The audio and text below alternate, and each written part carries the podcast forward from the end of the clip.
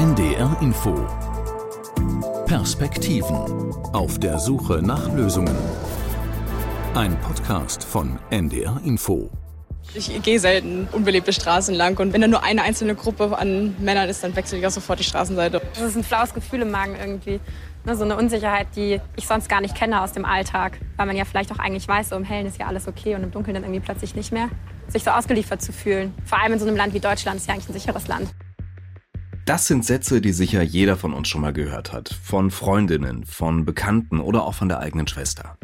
Wie kann das sein, dass wir das so hinnehmen? Dass Frauen sich abends auf dem Heimweg nicht sicher fühlen? Es gibt Stadtplaner, die sagen, das liegt zum Beispiel daran, dass unsere Städte ungerecht sind. Und das nicht nur beim Thema Sicherheit, sondern auch beim Verkehr oder bei der Art und Weise, wie Wohnviertel angelegt sind. Städte sind von Männern für Männer gemacht. Das ist eine recht steile These, auf die die Diskussion manchmal zugespitzt wird. Und genau darum geht es in diesem Podcast der NDR Info Perspektiven. Was ist da dran und vor allem, was können wir dagegen tun, um Städte gerechter zu machen oder besser lebenswert für alle zu machen? Schön, dass ihr dabei seid. Ich bin Charlotte Horn. Und ich bin Michael Latz. Hallo. Charlotte, du warst für diese Podcast-Folge als Reporterin unterwegs und ich greife den Gedanken direkt nochmal auf, den wir eben schon gehört haben. Sind unsere Städte wirklich ungerecht? Also ich habe mir da ehrlich gesagt bisher kaum Gedanken drüber gemacht. Ja, es gibt soziale Probleme, in manchen Städten mal mehr, mal weniger, aber was hat das mit der Bauweise oder mit der Gestaltung von der Stadt zu tun? Nehmen wir doch mal das Beispiel Straßen und Wege. Viele deutsche Städte sind so angelegt, dass man vor allem mit dem Auto prima von A nach B kommt. Da hatten die Stadtplanerinnen und Stadtplaner vor allem den Autofahrer im Blick. Und wenn man sich klar macht, wer mit dem Auto fährt und wer vor allem zum Fahrrad greift, dann bekommt dieses Problem noch eine ganz andere Dimension. Dann wird es nämlich zu einem Geschlechterproblem. Männer zum Beispiel fahren mehr mit dem Auto, Frauen nehmen eher das Rad oder gehen zu Fuß. Dazu später mehr. Ich habe darüber nämlich auch mit einer Verkehrsplanerin gesprochen. Mhm. Dass der Verkehr ein Problem sein könnte, habe ich ehrlich gesagt nicht erwartet. Eher das Thema Sicherheit. Wir haben es ja eben schon gehört in der Umfrage zum Einstieg. Angsträume zum Beispiel, die es ja in jeder Stadt gibt, wo Frauen sich unter Umständen gar nicht hintrauen. Ja, genau, das ist auch ein wichtiger Punkt bei einer gerechteren Stadtplanung. Das Landeskriminalamt Niedersachsen zum Beispiel, das berät dazu Städte und Gemeinden. Und zwar im Rahmen eines recht einzigartigen Projekts in Europa. Das stellen wir gleich noch vor. Klar ist aber, in den vergangenen Jahren hat sich bei Architekten, Stadt- und Verkehrsplanern ein Bewusstsein für die Frage gebildet, wie man denn Städte gerechter gestalten kann. Also das Stichwort heißt Gender Planning. Wobei Gender hier eben nicht das Geschlecht, also männlich-weiblich meint, sondern die gesellschaftliche, die soziale Rolle, richtig? Genau, absolut richtig. Mhm. Man könnte es vielleicht so zusammenfassen unter der Frage, wie kann eine Stadt für alle lebenswerter werden? Also für Frauen, genauso für, für Kinder, für, für Senioren, für ältere Menschen. Und das ist eben der Leitgedanke beim Gender Planning.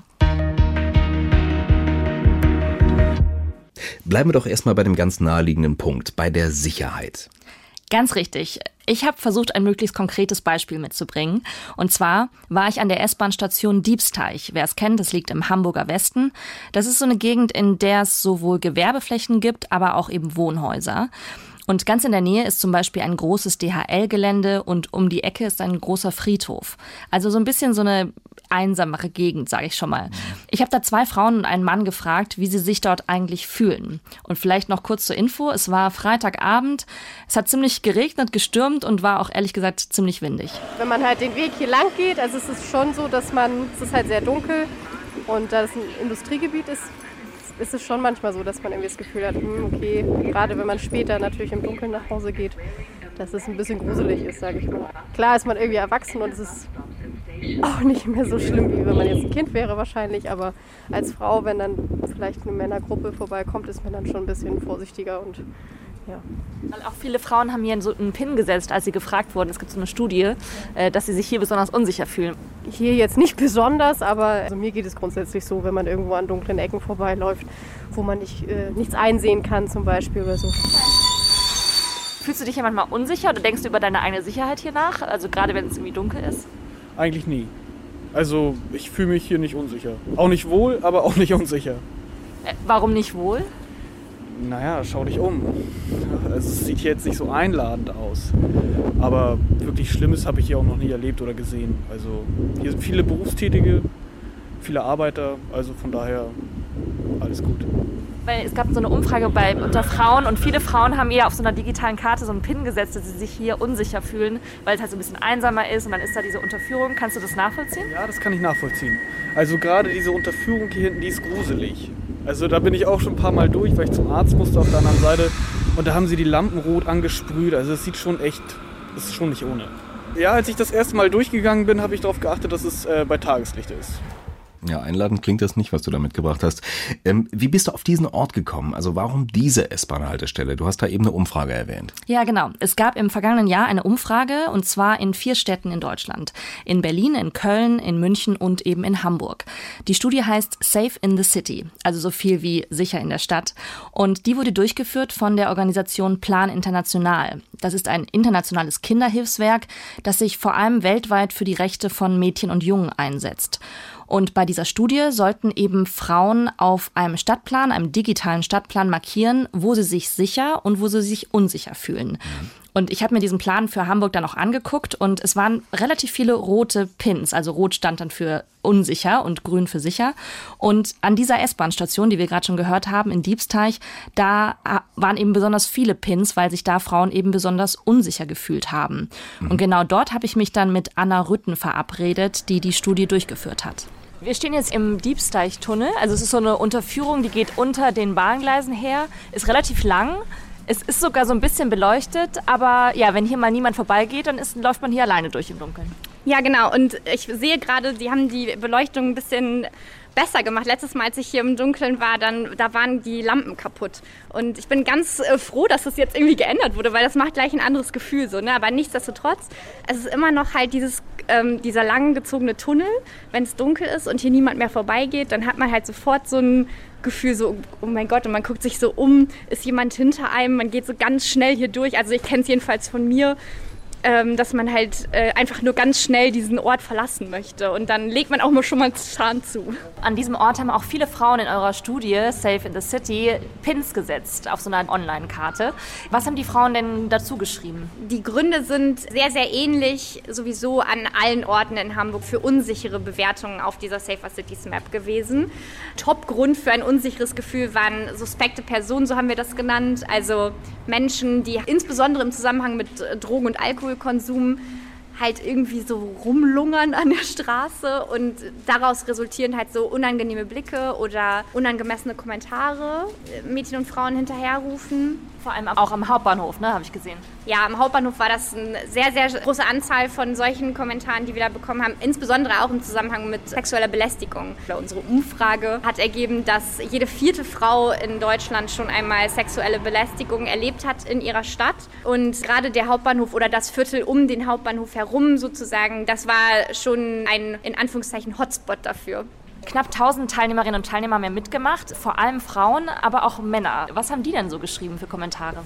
Der größte Unterschied liegt darin, dass Männer einfach kaum Erfahrung gemacht haben mit sexueller Belästigung und alle möglichen, in Anführungszeichen, Übergriffe, was äh, die sexueller Natur waren sozusagen. Das äh, hatten Männer einfach gar nicht oder kaum. Außerdem ist die Tageszeit für sie scheinbar nicht so relevant. Also während 80 Prozent der Pins, die von Mädchen oder Frauen gesetzt wurden, auf die Tageszeit abends oder nachts mit dieser Tageszeit im Zusammenhang stehen, war das für Männer nicht ganz so relevant. Das waren, glaube ich, nur 60 Prozent. Aber ansonsten sind auch Orte und Gründe, aus denen diese Pins gesetzt wurden, relativ ähnlich. Also top ist bei beiden Geschlechtern so diese suspekte Personen, die irgendwo sitzen und irgendwie unangenehm, ja, einfach auffallend sind.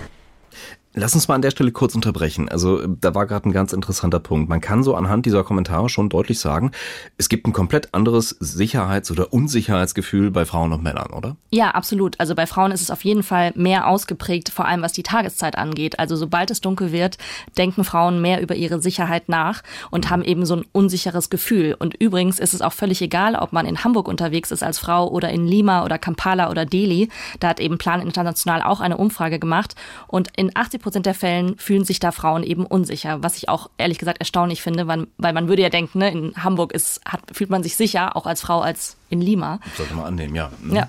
Und ich habe auch mit einigen Freundinnen darüber gesprochen während dieser Recherche und es ist wirklich interessant oder eigentlich nicht verwunderlich aus meiner Perspektive. Wirklich alle wussten sofort, was mit meiner Frage anzufangen. Also die eine Freundin hat mir sofort erzählt, ja klar, bei mir ist das auch so, wenn sie nach Hause läuft, dann geht sie eben nicht wie normalerweise bei Tageslicht an der Seite mit dem Spielplatz die Straße entlang, sondern geht bewusst auf der Straßenseite, wo sie an Haustüren vorbeikommt, für den Fall das.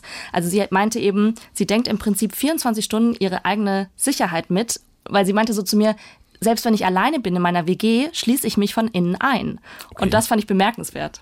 Aber wenn das tatsächlich überall gleich ist, wenn alle das gleiche Problem haben oder das gleiche Empfinden haben, ist es dann wirklich ein städtebauliches Problem? Ist das ein Problem, das der Stadtplaner lösen könnte? Ja, teils, teils würde ich sagen. Es ist sicher ein Problem, das natürlich auch mit Rollenbildern zu tun hat. Ne? Stichwort sexuelle Belästigung, die ja einfach vor allem von Männern ausgeht.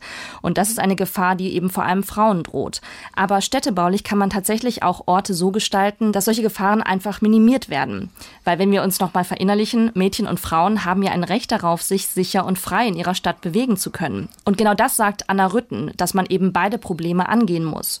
Sie hat mir das an der S-Bahn-Station so erklärt wir haben auch auf unserer Safer Cities Map ein Kommentarfeld gehabt, wo Menschen eintragen konnten, entweder was genau passiert ist oder Verbesserungsvorschläge machen können, was sie denn sicherer fühlen lassen würde. Zum Beispiel mit mehr Straßenlaternen, sodass man die Gegend besser beleuchtet. Ähm, in Parks ganz, ganz simpel einfach Hecken kürzer zu machen zum Beispiel, sodass man das Gefühl hat, man kann besser überblicken, wo man gerade lang geht und ob sich da jemand anderes noch mit mir in dieser Gegend auffällt zum Beispiel. Das wird es auch schon besser machen. Wir haben abseits von diesen städtebaulichen Maßnahmen aber auch diese gesellschaftliche Komponente, an die wir ran müssen. Denn sind wir mal ganz ehrlich, Frauen und Mädchen haben nicht Angst, weil es dunkel ist oder weil da eine Hecke zu hoch ist. Nein, sie haben Angst, weil sie sich vor den männlichen, häufig männlichen Mitgliedern unserer Gesellschaft fürchten. Und das ist auf veraltete und überkommene Geschlechterstereotype zurückzuführen. Jetzt hast du gesagt, in Hamburg hat sich bisher ein Stadtteil gemeldet, mit dem ihr zusammenarbeitet. Das ist aber ja für eine große Stadt wie Hamburg ein bisschen wenig Reaktion, oder? Ja, wir haben auf ein bisschen mehr gehofft. Aber was nicht ist, kann ja noch werden. Also wir haben da einen langen Atem. ich glaube, den braucht man auch, um äh, langfristig und nachhaltig Veränderungen herbeizuführen. Warum zum Beispiel kann man nicht an Schulen mit Schulklassen eben solche Rollenbilder zum Beispiel hinterfragen oder auch mal andersrum denken, BusfahrerInnen zum Beispiel sensibilisieren. Das hat zum Beispiel in Lima gut geklappt. Da haben wir gesagt, also wenn euch sowas auffällt, dann greift ihr ein. Also es gibt ja ganz, ganz kleine und niedrigschwellige Sachen, wo man ansetzen kann. Und wir glauben, dass das sehr leicht auch in Städten wie Hamburg, Berlin, München oder Köln umgesetzt werden könnte. Das braucht aber natürlich Engagement und, und nicht zuletzt auch Geld. Und daran hängt es ja häufig. Also wir hoffen einfach, dass äh, wir zusammen mit diesem Stadtteil ein Pilotprojekt starten können und dass der Schneeballeffekt eintrifft und ganz viele andere Stadtteile oder im besten Fall ganze Städte folgen. Also die Safe in the City Map hat was in Bewegung gesetzt, wenn ich das richtig verstanden habe. Aber es klingt noch ein bisschen kryptisch, oder? Ja, leider durfte Anna Rütten nicht mehr Details verraten von dem Projekt. Aber tatsächlich sind sie dabei, mit einem Stadtteil schon Dinge positiv zu verändern. Und du hast es ja auch schon gehört, an der S-Bahn-Station, da sind schon ein paar Dinge verändert worden. Zum Beispiel sind jetzt ein paar Lampen repariert worden. Das hilft ja einfach schon mal, damit es ein bisschen heller ist, wenn man da eben durchläuft. Lass uns da mal noch einen Gedanken einschieben. Die jungen Frauen, die diese S-Bahn-Station als besonders ja unsicher markiert haben, die haben ja unter anderem Angst vor sexueller Belästigung. Da sind wir doch bei einem ja, handfesten Problem bei, bei Straftaten. Also müsste, da jetzt mal abgesehen von Lampen, nicht auch die Polizei ein großes Interesse haben an diesem Thema? Ja, absolut. Also das ist auch tatsächlich schon Thema bei der Polizei, weil sie ja wirklich ein Interesse daran hat, wirklich Straftaten vorzubeugen. Also Stichwort Kriminalprävention. Das ist ja auch Teil der polizeilichen Arbeit. Ich bin bei der Recherche aber auch auf ein besonderes Projekt in Niedersachsen gestoßen, was in Europa ehrlich gesagt relativ einmalig ist. Dort gibt es beim Landeskriminalamt, also beim LKA, das sogenannte Kompetenzzentrum Urbane Sicherheit. Und das Besondere ist hier eben, dass die Forschung mit eingebunden wird. Also die stellen sich dann Fragen wie, warum fühlen sich Menschen an bestimmten Orten besonders unsicher? Und dann gehen sie dorthin und versuchen eben so einen Lageplan zu erstellen und das zu analysieren. Und ich habe darüber mit Anke Schröder gesprochen und sie ist Architektursoziologin und sie und ihr Team, die beraten Gemeinden und Städte in Niedersachsen eben solche Problemecken und Problemviertel zu erkennen. Und sie bewerten das Ganze dann aus und kommen mit den Beteiligten vor Ort ins Gespräch, also relativ besonders. Und ein Beispiel dafür ist die Wohngegend Ilmweg in Braunschweig. Das ist so eine größere Wohnsiedlung mit Mehrfamilienhäusern und da fühlten sich die Menschen eben nicht so wirklich sicher. Das Gebiet war sozusagen sanierungsbedürftig. Die Eigentümer haben sich nicht gekümmert um die Umgebung. Und dann war klar, jetzt ist hier ganz viel Unsicherheit. Die Menschen wandern ab. Es gibt sehr viel Sperrmüll und das Bild der Verwahrlosung entsteht. Mhm. Und dann haben äh, die Akteure vor Ort, und das war eine ganz große Besonderheit, nämlich gemeinsam, drei Wohnungsunternehmen gemeinsam mit der Stadt, überlegt, wie kriegen wir das hin, dass dieses Gebiet wieder eine Stärkung erfährt. Und dann haben wir dort die Akteure begleitet. Also was haben wir gemacht? Wir haben dieses kleinräumige Lagebild erstellt und da stellten wir eben fest, es gab viel sogenannte Incivilities, Ordnungsstörungen. Also die Nachbarschaft selber kannte sich nicht, man beschwerte sich schnell übereinander. Es kam auch im öffentlichen Raum zu Beleidigungen und so zu nicht wirklich schwere Kriminalität, sondern eher so dieses nachbarschaftliche Miteinander, Streitereien, vielleicht auch eine Schlägerei. Und dann ähm, haben wir, nachdem wir dieses Lagebild erstellt haben, nochmal mit den Akteuren eine Begehung durchgeführt und haben ihnen gesagt, sie sind jetzt nicht nur Polizist und Wohnungsunternehmer, Unternehmer, sondern stellen Sie sich mal vor, Sie sind ein kleiner Junge und neu im Quartier, Sie wollen Ihren Freund zum Fußballspielen abholen. Finden Sie die Hausnummer? Ja, ist jemand schon auf dem Fußballplatz und besetzt das Feld oder darf ich überhaupt auf der Wiese Fußball spielen? Oder Sie sind eine ältere Dame äh, mit Rollator und reicht die Ampelphase aus, um zum Beispiel von einer Seite zur anderen zu kommen? Oder wie ist die Bodentextur, wenn Sie da am Ilmweg von einer Wohnung in die andere gehen? Wir versetzen die dann immer in so ganz alltagstaugliche Situationen. Und da ist es uns gelungen, eben nochmal das ein oder andere mit einzubringen, dass die Verantwortlichen vor Ort sich darum gekümmert haben, dass dieses Bild jetzt wirklich ganz nutzungsgerecht und alltagstauglich in Anspruch genommen werden kann von ganz verschiedenen Gruppen. Und darf ich dann nur kurz einhaken? Und war, war auch das Thema Gerne. dieses aus Sicht von einer, von einer jungen Frau, die vielleicht abends im Dunkeln nach Hause kommt? Also gab es das auch als. Natürlich. Wir haben auch immer ein Szenario. Sie sind eine junge Frau, kommen abends im Dunkeln mit dem Fahrrad alleine nach Hause. Und dann sind Fragen eben wichtig, wie kann ich mein Fahrrad in, äh, beleuchtet äh, mit Rahmensicherung nahe des Hauseingangs abstellen und bin dann sozusagen auch schnell damit ähm, in meinem sogenannten geschützten Umfeld und muss es nicht im Dunkeln und ganz weit weg abstellen. Und wie ist der Weg? Ist der Weg beleuchtet? Ist der sozial kontrolliert oder fühle ich mich ängstlich, weil er zum Beispiel durch zu hohe Bäume die Beleuchtung verschattet ist oder wie auch immer? Natürlich spielt das bei uns auch eine Rolle. Mhm. Und das heißt, wenn ich Sie richtig verstanden habe, Sie haben die lokale Wohnungswirtschaft mit einbezogen, dann auch die lokale Polizei und haben Sie auch eine Umfrage gemacht bei der Bevölkerung, also die da auch wohnen, was die sagen? Genau, wir haben auch eine Bevölkerungsbefragung durchgeführt. Unser Interesse war dabei, wo gibt es Orte, die Sie meiden und welche Orte äh, nutzen Sie sehr gerne? Und wenn Sie Orte meiden, warum meiden Sie diese Orte? Bitte beschreiben Sie uns das so genau wie möglich. Damit ist schon erkennbar, ähm, dass die subjektive Sicherheit, also dort, wo sich Menschen unsicher fühlen, nicht gleichbedeutend ist mit der tatsächlichen Kriminalität, also der Hotspot, den sogenannten Gefahrenorten. Und daraus legen wir dann diese Route zusammen und sagen, wir nehmen jetzt alle Akteure mit. Und auf dieser Route haben wir dann Angaben zum Beispiel, was war hier polizeirelevant und an anderen Stellen, was war hier der Grund, warum sich Menschen unsicher fühlen. Und dann haben wir einen Katalog entwickelt, wo ganz konkrete Leitfragen draufstehen, ähm, an denen man dann die Chancen und Risiken ablesen kann. Und die Leute fangen an, miteinander ins Gespräch zu kommen. Die sollen also konsensorientiert beurteilen, ist dieser Ort, steht diese Bank, die wir da als Wohnungsunternehmen hingestellt haben, genau an der richtigen Stelle. Da habe ich ja noch gar nicht drüber nachgedacht, sagen die häufig zu uns. Als ältere Person würde ich mich niemals auf diese unglaublich kalte Bank im, im Wind setzen, sondern würde vorschlagen, sie woanders hinzustellen. Oder aber es ist dann klar, da liegt irgendwie ganz viel Müll rüber und dann sagt die Kommune, das ist doch nicht unsere Angelegenheit, das ist doch genau die Schnittstelle, an dem müsst, seid ihr doch dafür zuständig.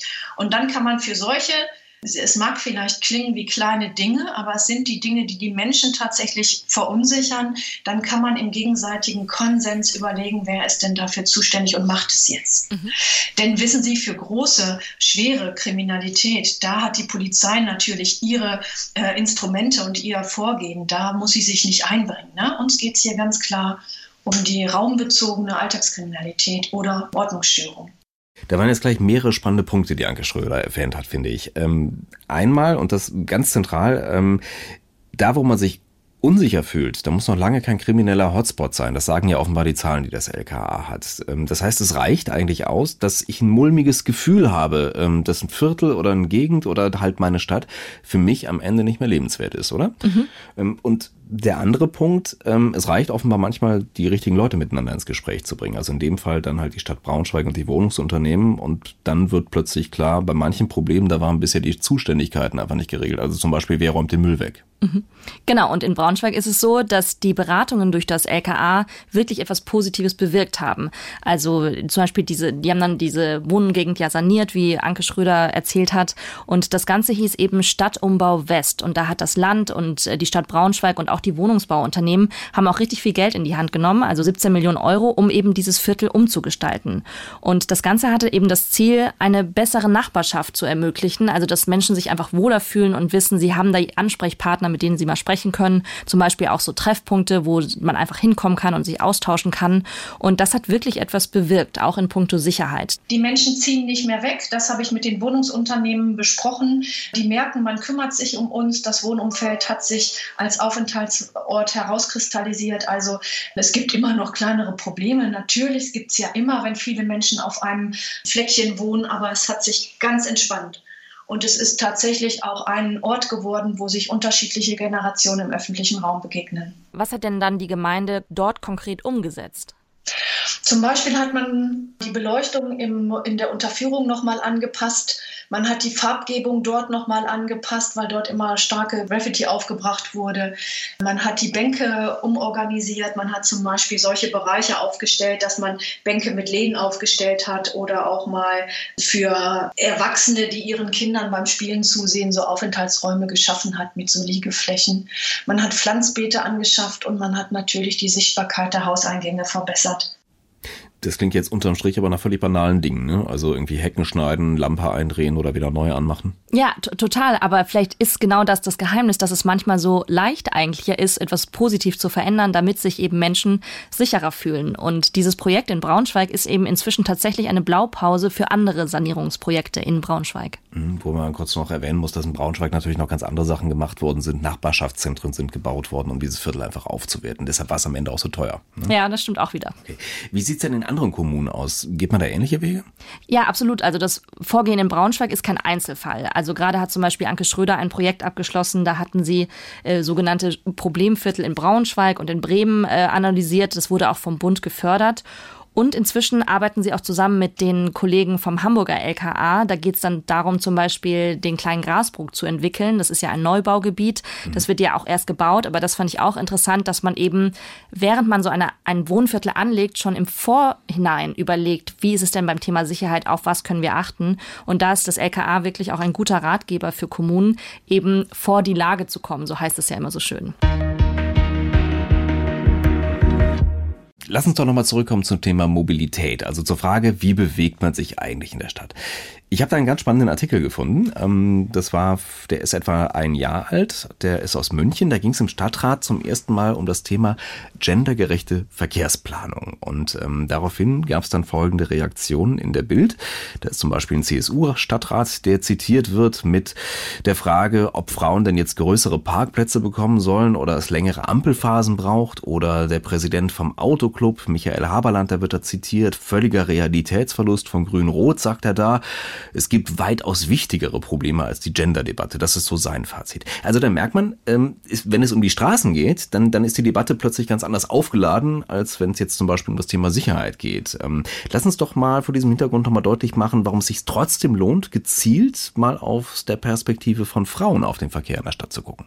Ja, es geht ja auch im Prinzip immer wieder, kommen wir darauf zurück, dass es ja um die Stadt für alle geht. Also Verkehrsplanerinnen und Verkehrsplaner sprechen da von Wegketten. Das ist so immer das Stichwort, was genannt wird, weil Wegketten machen deutlich, wie sich Menschen eigentlich im Alltag bewegen. Und bei Frauen ist es einfach so, dass sie viel vielfältigere und kleinteiligere Wege haben. Und das sagt eben auch die Verkehrsplanerin Juliane Krause, mit der ich gesprochen habe morgens das Kind zum Kindergarten bringen, dann zur Arbeit, mittags vielleicht noch einkaufen, auf dem Rückweg dann äh, das Kind wieder abholen, dann nochmal einkaufen, vielleicht nochmal bei der älteren Mutter vorbei und dann wieder nach Hause.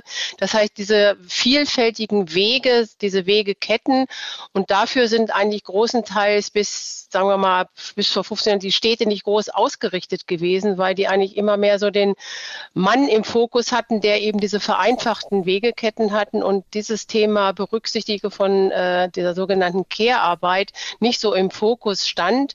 Das heißt, wenn wir von äh, geschlechterfreundlicher oder auch nachhaltiger oder guter äh, Stadt- und Verkehrsplanung reden, dann müssen wir dafür sorgen, dass es kurze, sichere Wege gibt, womöglich auch, dass Kinder beispielsweise die Wege eigenständig zurücklegen können, ohne dieses Thema Begleitmobilität, was ja einen großen Anteil von den Wegen von Frauen ausmacht. Also kurze, direkte Wege, Wege und dann eben auch die Ziele, die beispielsweise von Frauen erreicht werden müssen.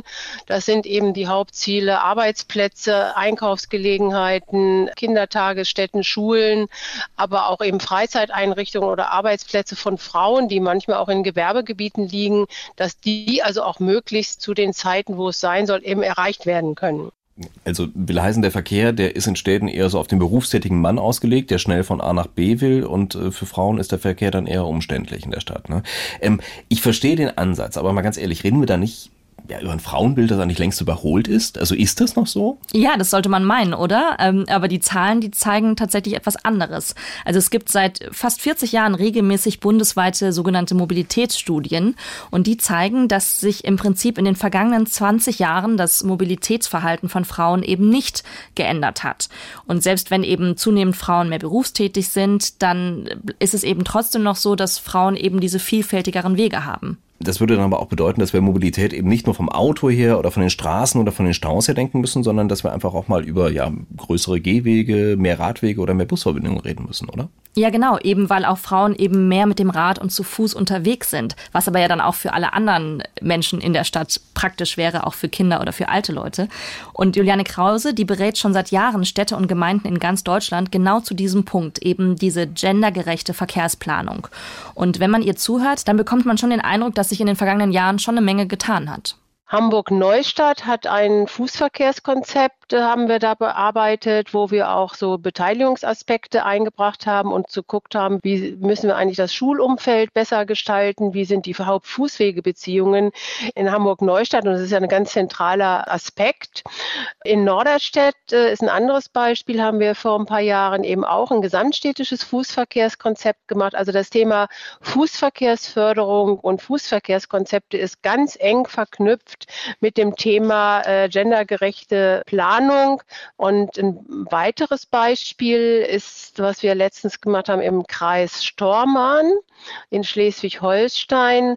Dort haben wir ein Gutachten gemacht, ÖPNV unter Gender-Aspekten. Das heißt, wir haben uns die ÖPNV-Linien angeguckt und in einem Pilotprojekt auch in einem Teil des Kreises Stormann, das war die Stadt Bargte Heide und das Amt Bargte Heide, haben wir also genau geguckt, welche Ziele sind wichtig für Frauen und haben im zweiten Schritt geguckt, wie sind die mit dem ÖPNV angebunden. Also war das Schwerpunktthema ÖPNV. Und ähm, ein letztes, was ich noch nennen möchte, ist die Stadt Kiel. Die hat einen Verkehrsentwicklungsplan erstellt, wo sie Fußwegepläne und sogenannte Kinderwegepläne, also Wegebeziehungen aus Sicht der Kinder, in diesen Verkehrsentwicklungsplan, was ja ein formeller Rahmenplan ist, integriert.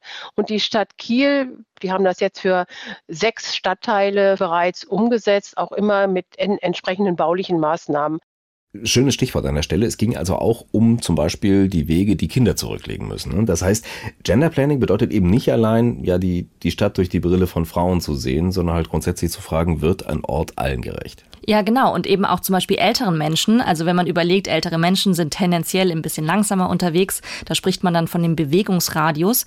Und es ist auch erwiesen, dass ältere Menschen alle 500 Meter zum Beispiel am besten eine Bank bräuchten, wo sie sich einfach mal hinsetzen können und ausruhen können. Das heißt dann auch für Städteplanerinnen und Planer, dass wenn ich alle 500 Meter eine Bank aufstelle, dass dann auch ältere Menschen einfach einen größeren Spaziergang zum Beispiel hinlegen können mhm. oder zu Fuß die, die weiter weggelegene Apotheke erreichen. Und genau darum geht es eben, so eine Infrastruktur für alle im öffentlichen Leben zu schaffen.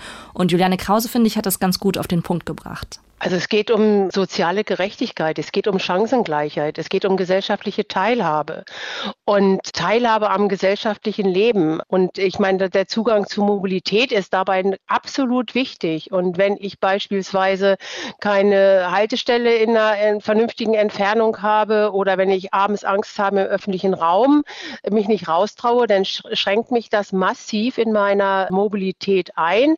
Und ähm, es ist eine Verminderung von Lebensqualität. Und wir wissen eben auch aus bundesweiten Untersuchungen und Befragungen, dass die Bürgerschaft, also die Bewohnerinnen und Bewohner schon auf das sehr gut finden und das auch gerne wollen, aber dass die, sagen wir mal, die Verwaltung und die Politik noch ein bisschen hinterherhängt. Eine schöne Stelle, um nochmal das Beispiel aus München aufzugreifen. Es geht also beim Gender Planning eben nicht um größere Parkplätze für Frauen. Ne? Nee, genau. Das ist, wäre absolut verkürzt, es darauf runterzubrechen. Sondern es geht eben um die Stadt für alle. Es gibt da auch einen besonders schönen Ratschlag von einem bekannten dänischen Stadtplaner aus Kopenhagen. Jan Gehl heißt der. Und der sagt, mach eine Stadt für die 8- und 80-Jährigen. In den Perspektiven hier bei NDR Info gucken wir auch gerne mal ins Ausland und fragen uns, wie läuft es eigentlich dort? Was machen die womöglich besser als wir hier in Deutschland? Ähm, bleiben wir doch mal hier beim Gender Planning und fragen, wo stehen wir da im internationalen Vergleich, Charlotte? Also wenn man bei dem Thema anfängt, sich einzuarbeiten und viel zu lesen, dann stolpert man immer wieder über Barcelona. Das ist in den letzten Jahren in die Schlagzeilen geraten, weil da hat die Stadt sogenannte Superblocks eingerichtet. Das bedeutet, wenn man sich mal eine Stadt von oben vorstellt, man mhm. nimmt einfach neun Häuserblocks und verbindet sie zu einem Viertel und innerhalb von diesen neun Häuserblocks wird der Verkehr gesperrt für Autos. Also eine autofreie Zone. Genau, absolut. So kannst du es auch einfach ausdrücken. Und das sorgt eben dafür, dass es sozusagen wie so ein kleines Dorf in der Stadt so eine Atmosphäre geschaffen wird, weil alle sich auf der Straße treffen können. Und in Barcelona ist es relativ erfolgreich, weil die hatten eben auch festgestellt, dass eigentlich 60 Prozent von der Stadt von den Autos genutzt wurden und wollten mhm. eben da eine Lösung finden. Und bisher haben sie sechs von diesen Superblocks eingerichtet, wollen aber insgesamt 500 entwickeln, was ja enorm ist. Das ist viel. Ja, und jetzt rate doch mal, welche Stadt in Deutschland sich überlegt hat, oh, das wollen wir auch haben. Ich tippe mal auf Berlin? Natürlich Berlin, die ja immer vorne mit dabei sein wollen. Und zwar ist Berlin gerade dabei, ähm, genau so einen Superblock auch zu entwickeln. Und zwar in Berlin-Kreuzberg im Bergmann-Kiez. Dort hat die Bezirksversammlung eben vor zwei Jahren dafür gestimmt. Und die Idee ist eben ähnlich wie in Barcelona, dass man eben diesen Kiez, den Bergmann-Kiez, für Durchgangsverkehr befreit, aber Radfahrer natürlich noch zulässt vor zwei Jahren heißt, die sind aber noch nicht so weit. Nee, die planen das immer gerade noch. Insofern, ja, mal gucken, wann es dann kommt. Sollte man eigentlich nicht erwarten, dass es so lange dauert, Autos aus dem Viertel rauszukriegen. Aber gut. Ja, das ist ähm, eine andere Geschichte. Aber es ist schon ein ziemlich heftiger Eingriff. Also ich bin Autofahrer und ich glaube, ich würde mich eine ganze Weile erstmal dran gewöhnen müssen, auf mein Auto in der näheren Umgebung zu verzichten. Ne? Ähm, mir ist auch noch ein Beispiel untergekommen, ähm, das habe ich mal mitgebracht. Das ist nicht so spektakulär, aber das zeigt, dass halt auch kleine Dinge eine recht große Wirkung haben können. Da geht's nämlich äh, um Stockholm. Da ist man vor einigen Jahren hingegangen und hat den Winterdienst neu aufgestellt. Ähm, da hat man sich einfach gefragt, wem helfen wir eigentlich zuerst, wenn es schneit? Und seitdem haben halt die Geh- und die Radwege beim Schneeräumen Priorität und eben nicht mehr das Auto auf der Straße. Ganz charmanter Gedanke. Man musste dafür nicht viel ändern, aber die Wirkung ist äh, gewaltig, glaube ich. Wenn wir über geschlechtergerechte Stadtplanung sprechen, dann müssen wir definitiv auch über Wien sprechen. Mhm. Denn dort gibt es eine Frau, die sich einfach schon seit 30 Jahren mit dem Thema beschäftigt. Die heißt Eva Keil und hat schon Anfang der 90er Jahre versucht, dieses Thema voranzutreiben und hat eben diese Frage gestellt, wem gehört eigentlich der öffentliche Raum? Und gerade eben auch gefragt, so, wir müssen doch mehr Frauen in den Alltag, in die Stadt mit integrieren lass mal rechnen, vor 30 Jahren, das heißt Anfang der 90er Jahre. Also ich denke, da wird das Thema noch eine Menge Widerstand hervorgerufen haben, oder? Da wurde zum Beispiel das Bild geprägt von, oh, bekommt Wien jetzt rosarote Bürgersteige. Mhm. Also es wurde so ein bisschen ins Lächerliche gezogen. Und inzwischen hat sich aber dieser Gender Planning Ansatz in Wien wirklich verfestigt. Also zum Beispiel auch beim Neubau von ganzen Stadtteilen oder wenn es um die Sanierung von öffentlichen Plätzen geht und Parks. Da wird dieses Thema einfach jetzt inzwischen wirklich immer mitgedacht, dass man eben Orte schafft, wo alle Menschen mit einbezogen werden. Also Eva Keil, die nennt das übrigens Gender Check. Und Gender meint hier in dem Fall, dass man alle Bevölkerungsgruppen mit einbezieht. Das klingt simpel und auch einleuchtend. Also erstmal mit den Bürgern sprechen und mit den Bürgerinnen und dann in die Planung einsteigen.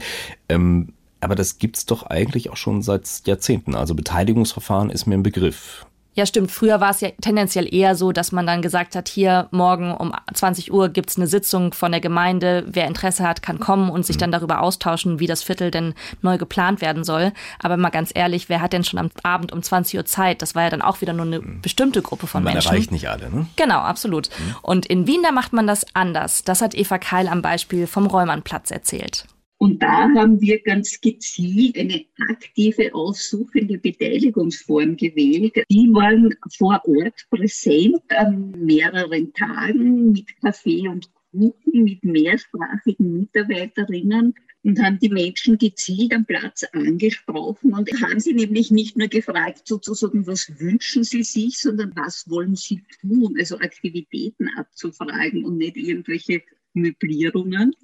Also der Platz wurde gemeinsam analysiert und da war zum Beispiel war erkennbar, dass Burschen das viel mehr wahrgenommen haben als Mädchen und daraufhin bin ich dann gezielt jedem Mädchen vor die Füße gesprungen und habe gesagt, sie sollen doch auch ihre Meinung kundtun und sie animiert, das zu machen. Aber selbst bei so niederschwelligen Methoden erreicht man nicht alle. Ja, und daraufhin haben die Landschaftsplanerinnen dann noch einmal gezielt Begehungen durchgeführt mit Gruppen, die sie an dem Prozess nicht beteiligt haben. Sie haben gezielt die Obdachlosen am Platz angesprochen. Sie haben mit einer blinden Frau eine Begehung des Platzes gemacht. Und sie haben die migrantischen Unternehmer, Unternehmerinnen, die viele Geschäfte rund um den Platz haben, auch nochmal gezielt auf ihre Bedürfnisse und Interessenslagen angesprochen. Also man merkt, dass Planer und Politiker ja erstmal verstehen müssen, was eigentlich die Bedürfnisse der Menschen sind, die dann an diesem Platz zum Beispiel leben. Und selbst Eva Kall, die ja darauf spezialisiert ist, hat das so sehr schön erzählt.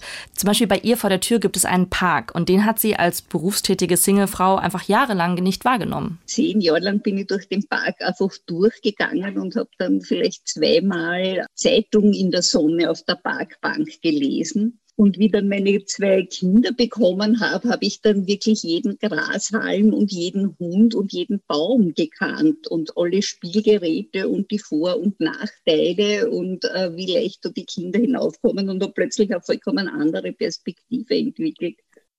Aber nun haben ja viele Städte und Gemeinden einfach das Problem, dass die, ja, die, die Kasse leer ist, das Geld knapp ist. Ähm, da liegt so nah, können wir uns das überhaupt leisten? Ist da nicht günstiger, weiter nach wie vor nach Schema F zu planen, anstatt jetzt nach Gender Planning vorzugehen? Wenn man Eva Keil fragt mit ihrer 30-jährigen Erfahrung, dann nicht.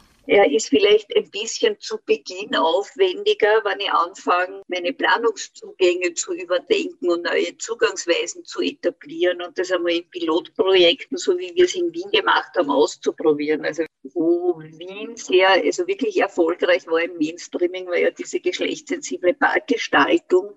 Also Spielplätze werden ja immer wieder adaptiert und Geräte erneuert. Also das ist ja laufende Tätigkeit, die da bei den Kommunen anfallen. Und da könnte man sich einmal die Mühe machen und eine kleine Umfrage unter Mädchen machen, was sie sich am Spielplatz wünschen und was, was ihnen bisher fehlt.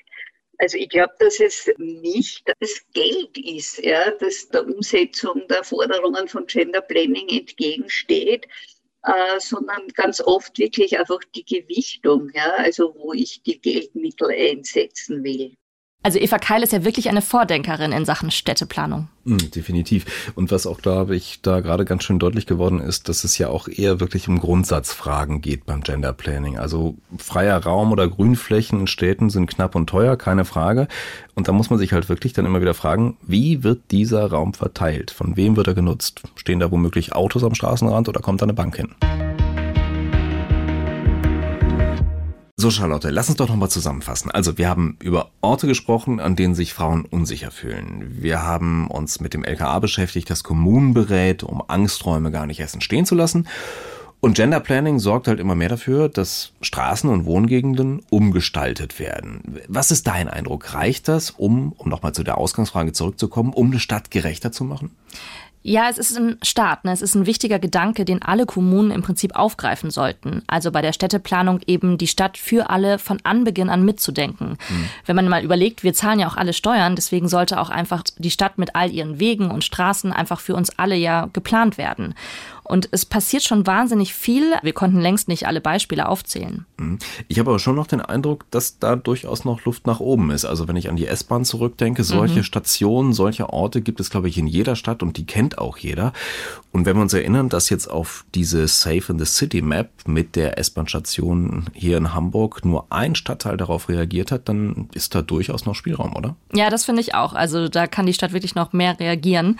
Und wir müssen bestimmt auch mehr über dieses Verhältnis zwischen Frauen und Männern nachdenken und äh, dass sich Männer eben bewusst machen oder mehr Verständnis dafür bekommen äh, für die Sorgen von Frauen. Also zum Beispiel, wenn äh, ich als Mann im Dunkeln hinter einer Frau herlaufe, wäre es doch vielleicht nett, wenn ich als Mann dann die Straßenseite wechsle, einfach nur um der Frau das Unsicherheitsgefühl zu nehmen. Mhm. Und es gibt natürlich auch noch die eine Idee von Expertinnen und Experten, dass man das ganze Thema auch schon in der Schule thematisiert, dass man Jungen und Mädchen klar macht, hier, es gibt diese verschiedenen Rollenbilder, dass man eben für mehr Verständnis sorgt, dass eben dann auch Mädchen und Frauen sich in der Stadt sicherer fühlen und keine Angst mehr haben müssen. Man kann den Gedanken ja auch noch ein bisschen weiterspinnen und zum Beispiel dafür sorgen, dass meinetwegen Stadtplaner einfach diverser aufgestellt sind. Also Eva Keil hat es ja selber erwähnt, dass vieles was man so macht als Stadtplaner, ja davon abhängt, welche eigenen Erfahrungen man hat. Und je vielfältiger das Team, desto vielfältiger natürlich auch die Perspektiven auf die eigene Stadt.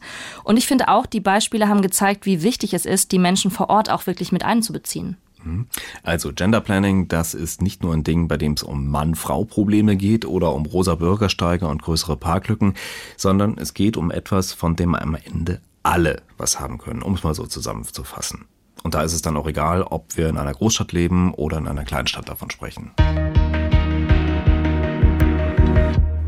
Das war's an dieser Stelle mit dem Podcast der NDR Info Perspektiven. Gender Planning, wie kann die Stadt gerechter werden? Mehr Infos zum Gender Planning und zu unseren Interviews findet ihr in den Show Notes. Und den Podcast und viele andere spannende Folgen gibt's natürlich auf ndr.de-perspektiven und in der ARD Audiothek. Und wenn ihr Fragen habt oder Anregungen, Ideen und natürlich auch Kritik habt zu dieser Folge, dann schreibt uns gerne an perspektiven.ndrinfo.de. Und damit sagen wir Tschüss. Tschüss. Ein Podcast von NDR Info.